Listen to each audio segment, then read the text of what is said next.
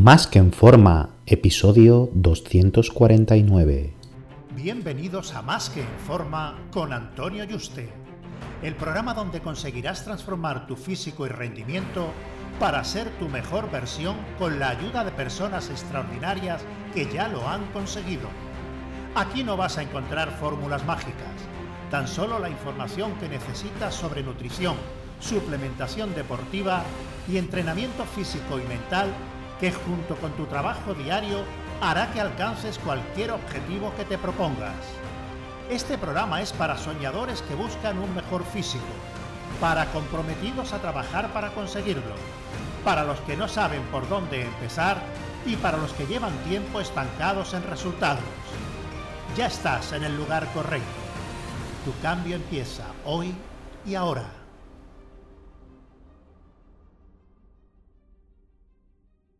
Muy buenas y bienvenido a un nuevo programa.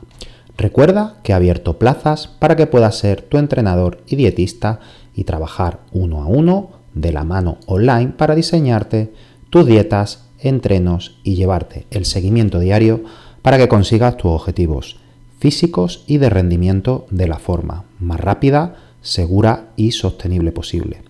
Así que si te interesa que trabajemos juntos, reserva tu cita por teléfono conmigo en antonioyuste.com barra ayúdame. antonioyuste.com barra ayúdame, ayúdame sin tilde.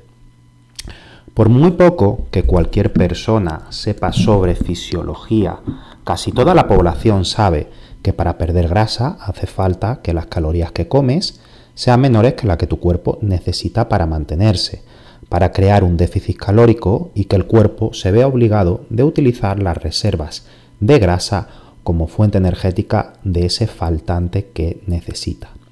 A partir de aquí, la gente lo tiene claro, pero por desconocimiento hace muchas cosas mal. No entrena fuerza y pierde parte del peso en músculo y luego engorda el doble la comida. Se hincha a hacer cardio y siguen destruyendo masa muscular, no meten proteína suficiente y pierden masa muscular, hacen una comida al día y perjudican su salud, o hacen dieta a base de zumito y supuestas dietas detox, se ponen a utilizar diurético y así podemos seguir hasta casi el infinito. Nosotros ya sabemos que debemos incluir el entrenamiento de fuerza para no perder masa muscular, ya que nos interesa perder solo grasa y la grasa se quema en el músculo, por lo que si perdemos músculo perderemos capacidad de perder grasa que hay que ingerir proteína suficiente para mantener esa masa muscular e incluso mejorarla ligeramente en déficit. Beber suficiente agua para que el cuerpo no retenga líquido y bueno, se transporte bien los nutrientes y teniendo en cuenta que el cuerpo es un 77% agua y la masa muscular, pues bueno, si bebe un litro de agua al día en lugar de mínimo medio kilo, medio litro, perdón, por kilo de peso corporal, si pesas pues 90 kilos, 4 litros, 4 litros y medio, ¿no? Pues al final, ¿cómo, cómo va a construir el cuerpo músculo y mantener esa masa muscular si, si bebes poca agua, ¿no? Eh, muchas veces nos basamos en la comida sobre todo, pero olvidamos el agua. Y por eso se limita el crecimiento y el progreso de masa muscular, porque esa persona está deshidratada. Y si una persona está deshidratada y no mete suficiente agua, pues no se puede crear músculo, ¿vale?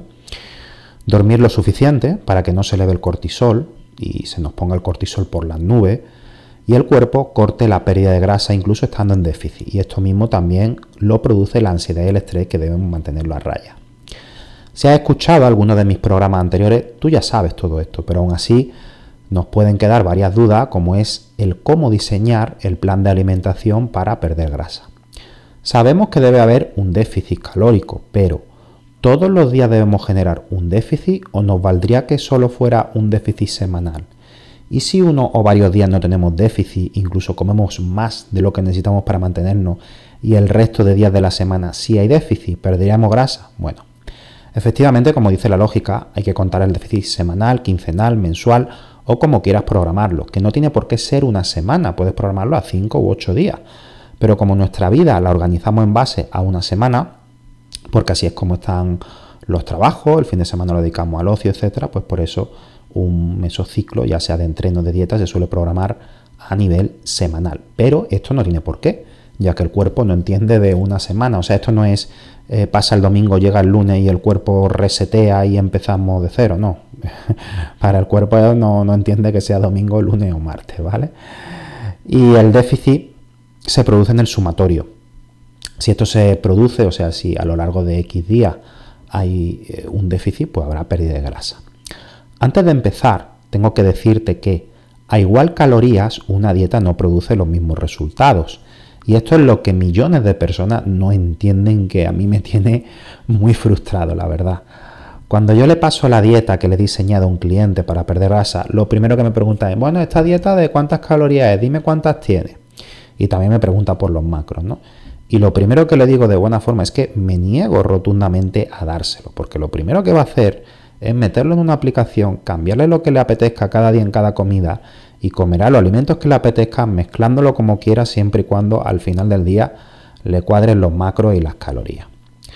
Una dieta de 1500 calorías te puede engordar y otra adelgazar. Y es lo que la gente no entiende. Se cree que nuestra carrera de nutrición de, 4 o 6 años y encima todos los másteres y, y todo, que se resume a calorías que entran y calorías que salen y punto, y que todas las calorías son iguales y da igual los alimentos que metas, como los mezcles mil millones de cosas, ¿no? Y que ni los micronutrientes intervienen, ni el agua, en fin, nada, ¿no?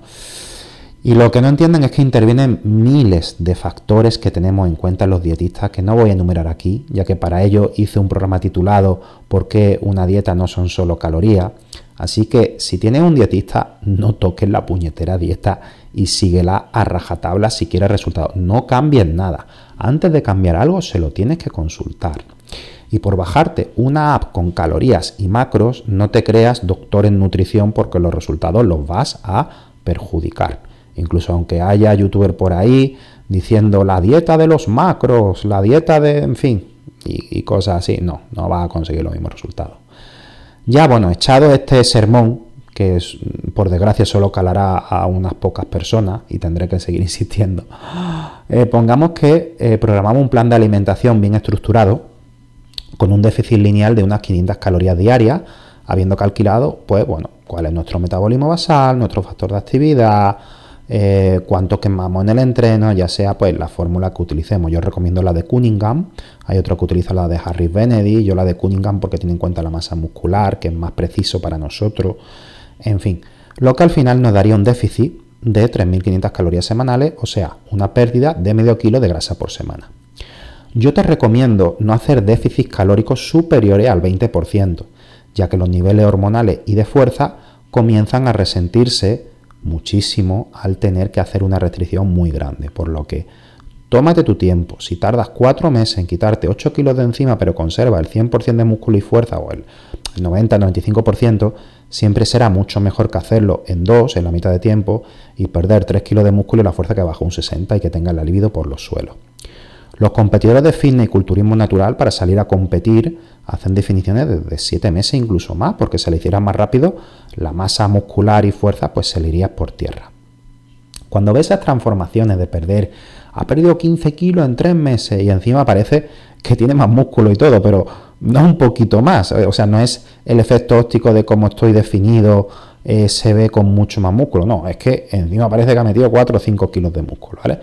Eso es pues porque han utilizado ayudas farmacológicas que aguantan enormemente la masa muscular y fuerza y además puedes construir masa muscular en déficit. Y el déficit además puede ser más agresivo y los niveles hormonales da igual que decayeran, porque como estás metiendo esos, esas hormonas desde fuera en cantidades suprafisiológicas, pues bueno, te convierte en, en He-Man y en Superman los dos juntos, ¿no? O sea que no hay ningún problema de que de forma natural estuvieran por los suelos. El problema vendrá después, ¿vale? El problema de los déficits lineales es que cuando uno lleva ya varias semanas restringiendo los carbohidratos, es que puede empezar a surgir ansiedad y estar hasta las narices de hacer una dieta cetogénica o low carb, sumado a que tengas que estar así varios meses. A nivel de adherencia y motivación es bastante desmotivante porque además luchas literalmente por no bajar los pesos cada semana, ya que ves cómo cada vez va pesando más la barra y cansarte más, ya que los depósitos de glucógeno cada vez van disminuyendo. Porque con los pocos carbohidratos que tienes no los repones tras el entreno al 100%, sino parcialmente. ¿no? Y antes de profundizar, eh, no es por la creencia popular que a las semanas de estar en déficit calórico el metabolismo se ralentiza y hay que incrementar el déficit calórico. Ya se ha comprobado que la reducción del metabolismo basal, o sea, la energía que quemas en reposo cuando llevas unas semanas a dieta es prácticamente la misma que cuando empezaste o es tan insignificante la diferencia que no influencia en los resultados. Entonces, ¿por qué sin saltarte la dieta pasada una semana puede estancarse la pérdida de grasa? Eh, suponiendo que mm, digas y pienses que la estás haciendo y realmente hayas dejado de hacerla, ¿vale? Porque hay muchas veces que uno, empieza a picar unas cuantas aceitunas, un poquito de pan, una cerveza y al cabo del día dice, uy, he hecho las cinco comidas, no he metido nada y todo eso no lo contabiliza, ¿vale? Quitando que ese sea el caso que pasa en muchas ocasiones y quitando, bueno, también el otro caso de que sea una mujer y te estés pesando cuando tiene el periodo, donde te va a retener temporalmente uno, dos kilos, incluso tres de peso corporal, es porque el NIT lo estás reduciendo inconscientemente.